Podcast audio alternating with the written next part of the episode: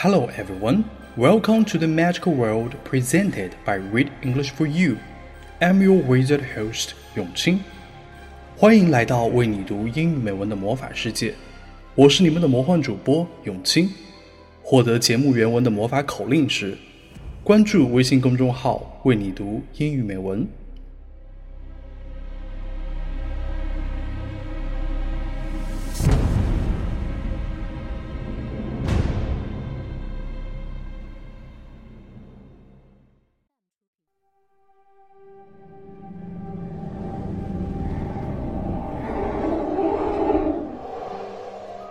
You've known for 24 hours that an unregistered wizard set magical beasts loose in New York. Yes. Where is this man?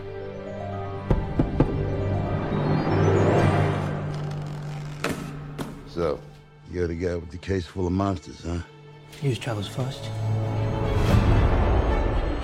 Mr. Scamander, do you know anything about the wizarding community in America? We don't let things loose. Hey, Mr. English guy, I think your egg is hatching. You wiped his memory, right? The No-Maj. What? No magic. The non wizard. Sorry, we call them muggles.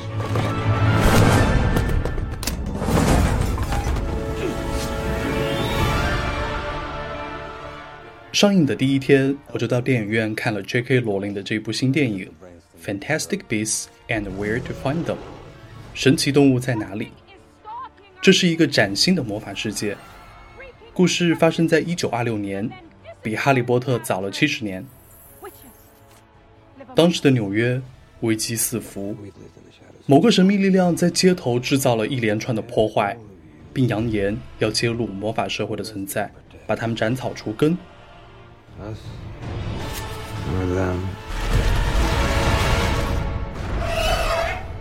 Danger, he senses danger. This is related to Grindelwald's attacks in Europe. This could mean war. We got a plan, right, guys? They need our help. 英国魔法动物学家 Newt 带着一个皮箱抵达纽约，箱子里装着不少神奇动物，只是有些神奇动物阴差阳错地跑了出来。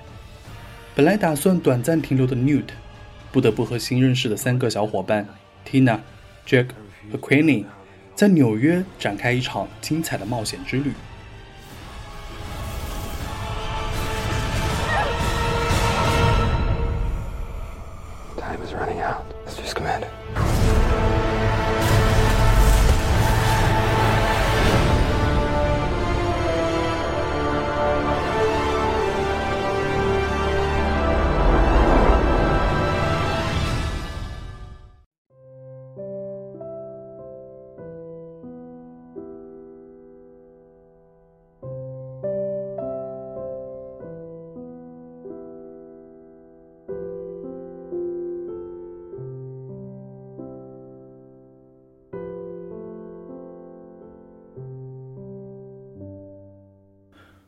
除了精彩的故事和特效，最牵动人心的还有人情。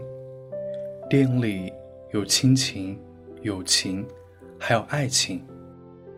略带腼腆的 Newt，理智冷静的 Tina，幽默搞笑的 Jacob，善解人意的 Queenie。他们的交往从隔阂到信任，甚至产生了微妙的情愫，我的心也随之牵动。电影的结局尤其让我感动。Jacob 不得不忘记 Queenie，Newt 不得不和 Tina 告别。Maybe the farthest distance in the world is not the distance between life and death, but you don't know I love you when I stand in front of you.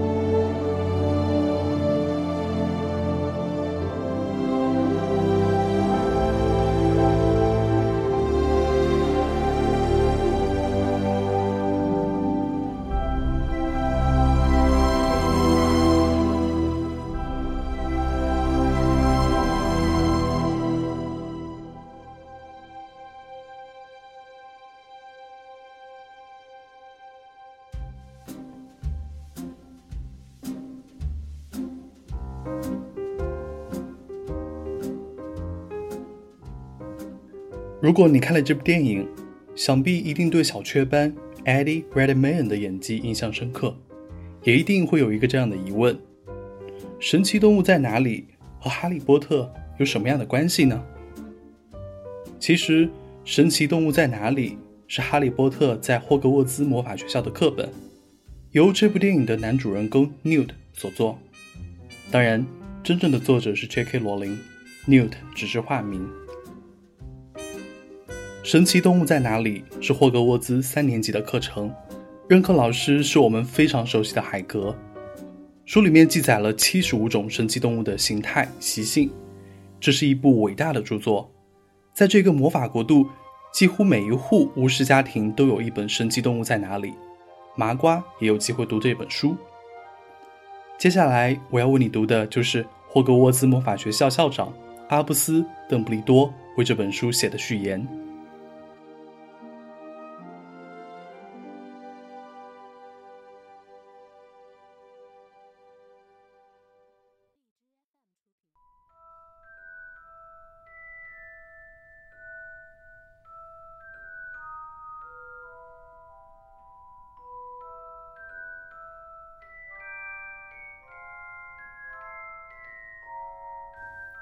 I was deeply honored when Newt Scamander asked me to write the foreword for this very special edition of Fantastic Beasts and Where to Find Them.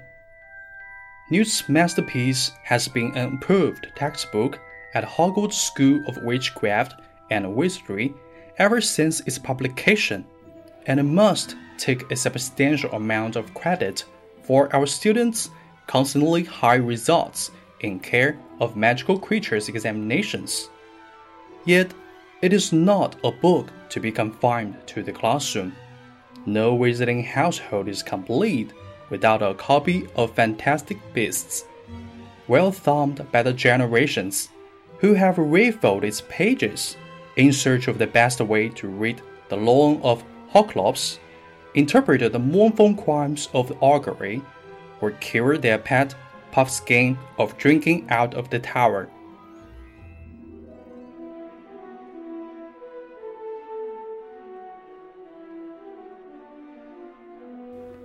This edition, however, has a loftier purpose than the instruction of the wizarding community.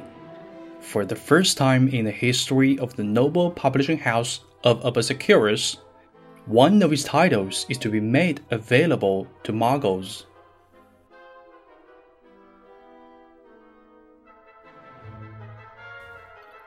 The work of Comic Relief UK, which funnily enough has nothing to do with the American organization of the same name, in fighting some of the worst forms of human suffering, is well known in the Muggle world. So it is to my fellow wizards that I now address myself. Know, then, that we are not alone in recognizing the curative power of laughter that the Muggles are familiar with it too, and that they have harnessed this gift in the most imaginative way, using it to raise funds with which to help save and better lives, a brand of magic to which we all aspire. Comic Relief UK has raised over $250 million since 1985 that's also 170 million pounds, or 34 million 872 galleons, 40 sickles, and 7 Knuts.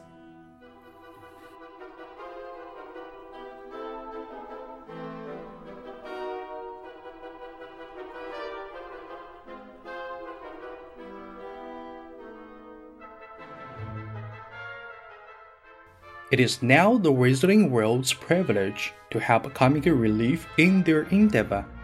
You hold in your hands a duplicate of Harry Potter's own copy of Fantastic Beasts, complete with his and his friends' informative notes in the margins. Although Harry seemed a trifle reluctant to allow this book to be reprinted in its present form. Our friends at Comic Relief feel that his small additions will add to the entertaining tune of the book. Mr. Newt Scamander, long since resigned to the relentless graffiting of his masterpiece, has agreed.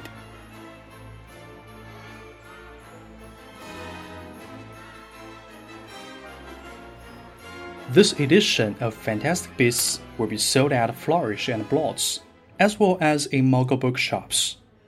Everyone involved in getting this book to you, from the author to the publisher, to the paper suppliers, printers, blenders, and booksellers, contributed their time, energy, and materials free or at a reduced cost?